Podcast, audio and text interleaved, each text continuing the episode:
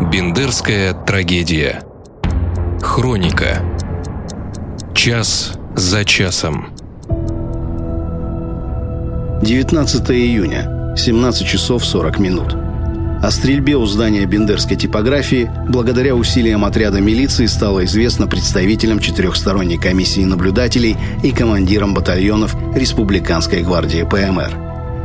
Чтобы защитить своих людей, к месту событий была направлена группа гвардейцев.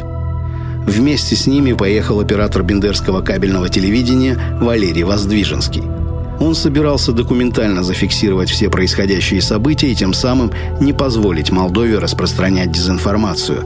Ведь только живые кадры кинохроники могли обличить лжецов и показать всю правду о приднестровской трагедии. На подъезде к зданию типографии гвардейцы попали в засаду. Под интенсивным огнем они заняли оборону, изо всех сил отбиваясь от противника – Лишь под прикрытием пришедшей на помощь группы на бронированных машинах приднестровцы сумели вырваться из окружения. Можно ли верить заявлениям молдавской стороны, что стрельба их полицейских была всего лишь ответной мерой на действия гвардейцев? Вряд ли, ведь по попавшим в засаду солдатам велся настоящий огонь на уничтожение. Шестеро получили ранения, еще один был убит. Им оказался тот самый оператор Валерий Воздвиженский. Одни списывают его смерть на сопутствующие потери, а другие не верят в шальные пули. Ведь после обнаружения тела погибшего в его видеокамере не оказалось пленки с отснятым материалом.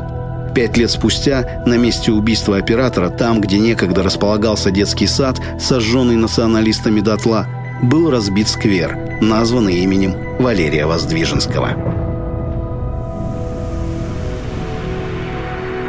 Бендерская трагедия – мы помним.